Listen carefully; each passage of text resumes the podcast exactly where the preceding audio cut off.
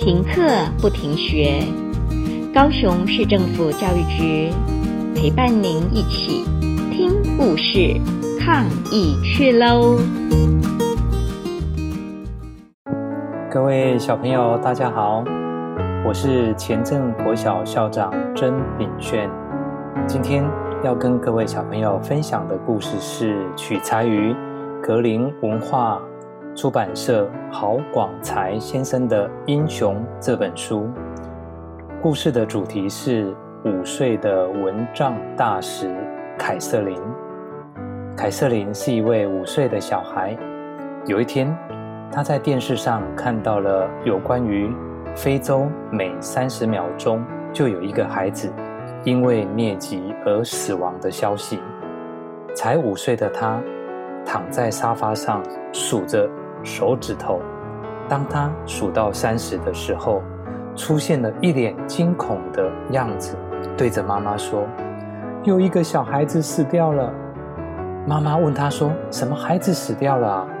凯萨琳这时候才回答说：“非洲的小孩每三十秒钟就有一个人因为疟疾而死，这实在是太可怕了。”妈妈就问他说。那你有什么想法呢？我也不知道哎。我们是不是可以想一些办法呢？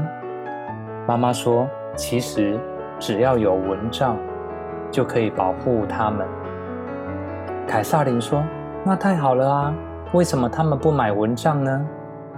妈妈笑着说：“因为非洲非常的贫穷，蚊帐对他们来说实在是太贵了。”过了几天，妈妈接到幼儿园老师打电话来说，凯萨琳没有交点心费。这时候的妈妈觉得很压抑，为什么会没有交呢？原来，凯萨琳把点心费存起来了。她对妈妈说：“我不吃点心了，我也不吃零食，我也不要买芭比娃娃，这样子。”我够不够去买一顶蚊帐呢？妈妈带着她去超市买了一顶蚊帐，总共花了十块美金，大概是我们台币三百元。然后呢，打电话去询问非洲相关的慈善机构，很幸运的，他们找到了一个只要蚊帐的组织。于是呢，妈妈就陪着凯瑟琳把蚊帐寄过去了。过了几天，他们收到了感谢信，信里说他是年纪最小的捐赠人，而且啊，还告诉他们，只要捐赠满十顶蚊帐，就可以获得奖状哦。于是，凯瑟琳要求妈妈和他到跳蚤市场去把他旧的衣服、旧的玩具拿去拍卖。他希望呢能够多凑一些钱，可是啊，卖了一整天，生意并不好。后来凯撒琳突发奇想，如果我捐钱买蚊帐，蚊帐协会就会给我奖状。那么，我如果送奖状给买我东西的人，或是捐钱的人，他们应该也会很高兴哦。于是呢，他就开始自己制作奖状。邻居看到他这么可爱又这么天真，大家也都踊跃参与了这项活动，并开始称呼他为“蚊帐大使凯瑟琳”。这些邻居不止买他的蚊帐，也都帮加入了帮忙做奖状的行列。久而久之，他们就成立了一支凯瑟琳团队。社区的牧师呢，也邀请凯瑟琳去教堂演讲。他只花了短短的几分钟，就收到了八百块美金的捐款。于是他士气大振，更有信心了，还主动呢利用假日到别的教堂去宣讲。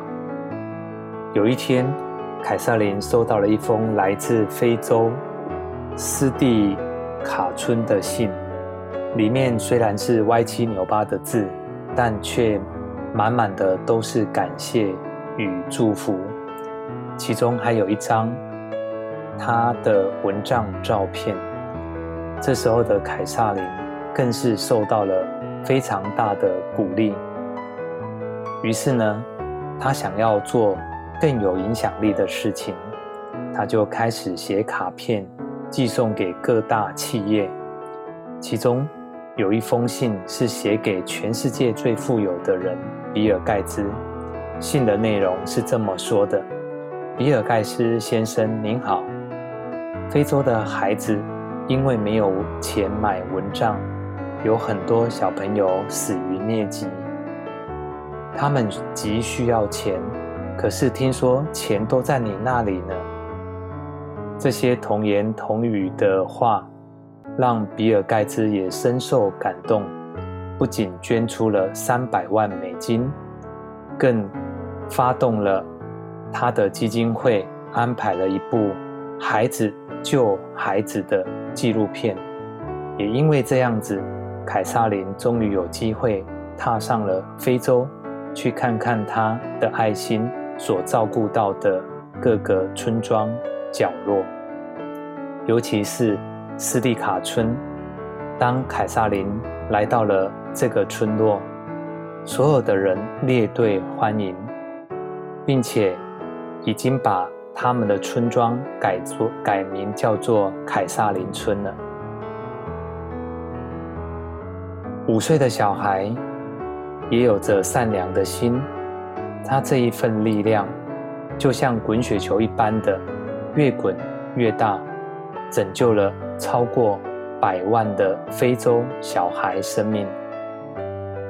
各位小朋友，虽然你们年纪还小，但是只要你愿意，我想你也可以像凯撒琳一样，发挥你的爱心，发挥你的创意。想想看，我们的身边是否也有一些人需要我们去帮忙呢？故事到这边了，希望你还喜欢，下次再见喽。